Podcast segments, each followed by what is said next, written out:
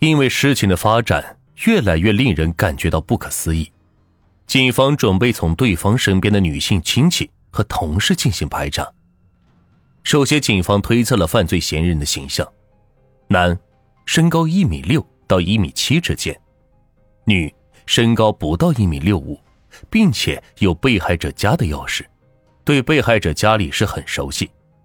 这起案件是熟人作案。而正在此时，一直在排查钥匙的专案组成员带来了新的惊喜。原来，在案发前四五个月。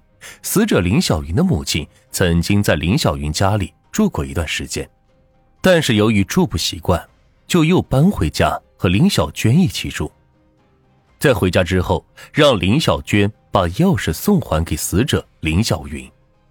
而林小娟身高一米六一，平常穿着三十七码的鞋子，这和警方调查到的线索是吻合的。那么会是妹妹下的毒手吗？在之前的几次接触中，警方能够感觉到林小娟是个直肠子，并且也很健谈。之前警方并没有察觉到有什么异样。随后，专案组成员找到了林小娟的丈夫李林，经过在李林那里的了解，得知他在第二天得知姐姐去世之后，一直是吃不下饭，还一直哭，因为他不会上网，经常还会让我帮他看看警方的进度。看看网友的评论，这确实是死者家属正常的现象，并且之前还得知两姐妹之间的关系是很好的，难道怀疑是出现了错误？警方开始调查林小娟当晚的行踪，这一调查让警方有了新的发现，原来当晚林小娟很是反常。在案发当天晚上，林小娟一直和一个男子是多次通话，在晚上八点的时候进行了一次通话，甚至在凌晨三点、四点到五点都有通话。警方调查了这名电话号的机主，发现机主是刘胜明。那么，这刘胜明，他又会是谁呢？之前有说到，林家兄妹有五个人。有个去世的大姐，大姐留下了一儿一女，儿子叫做苏可章，女儿叫做苏杰，而刘胜明正是苏杰的男朋友，而林小娟是苏杰的小姨。在案发当晚，为什么林小娟会和外甥女的男朋友打电话，而且还频繁的通话？这样的事情就显得是很可疑。而刘胜明和现场留下的痕迹又是吻合的，这说明当时在现场的很有可能就是刘胜明。专案组的成员对于这一发现是很欣喜，着手开始调查苏杰和刘胜明。然而，在案发当天当晚，苏杰和刘胜明就已经离开了贺州。警方调查了他们的足迹，发现两人先到湖南待了两三天。之后又到浙江宁波待了两天，最后是辗转到广东东莞市的一个镇上。五月十四号，也就是案发后的第十三天，民警在宾馆里找到了林小娟的外甥女苏杰，还有她的男朋友刘胜明。在警方还没有询问多久，苏姐就因为承受不了，说出了实情。这件事情就像演电视剧一样荒唐。和故事没有什么区别，太荒唐了。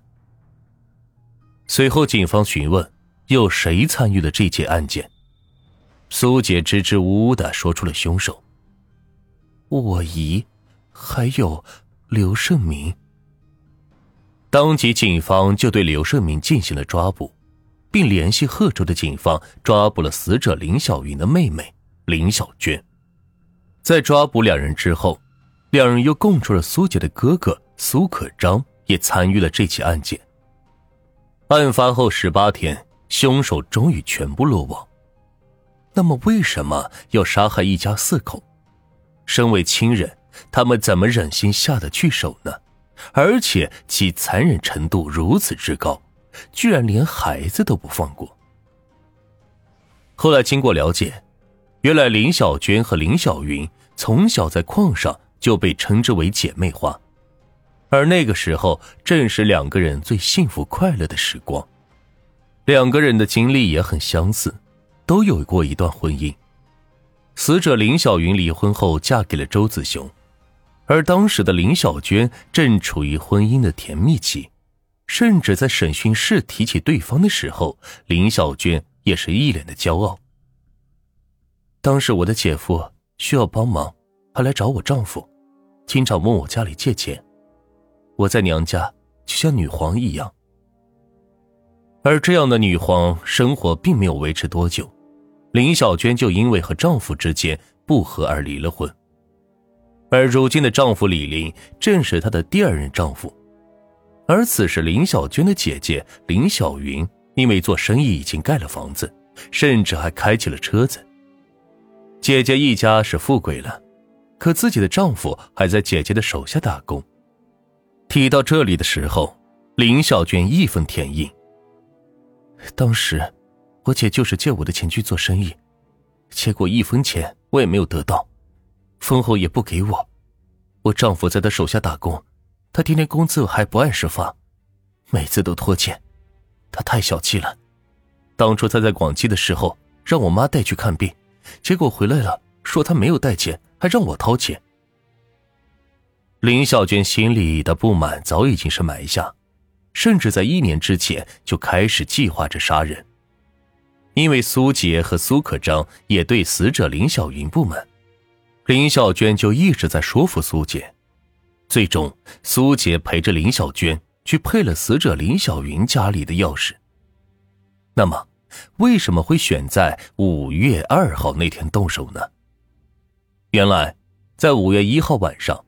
林小娟给死者林小云打电话，问对方要钱，想要给家里边的孩子是买点牛奶，然而却遭到姐姐林小云的拒绝。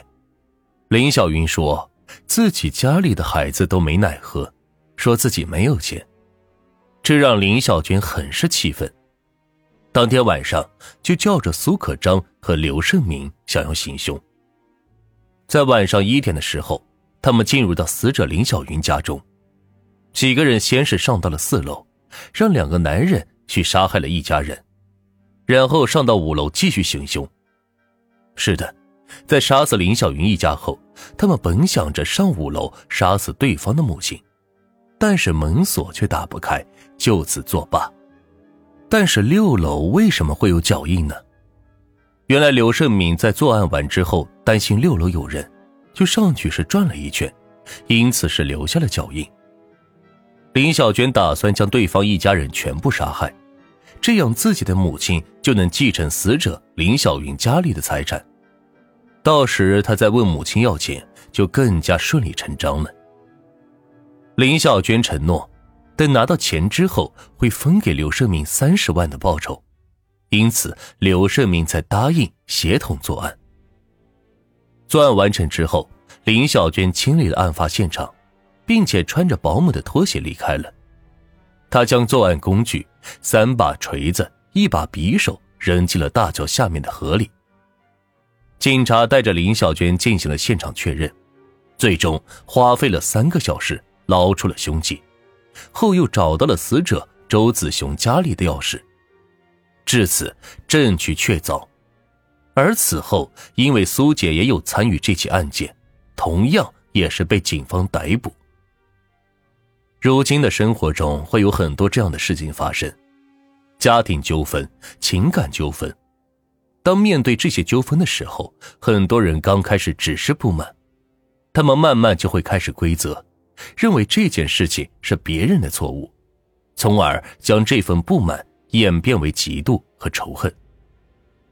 不管怀着什么样的心思，当那个念头产生的时候，就注定了会走向错误的道路。做人还是要心怀宽容，这样才能成就自我。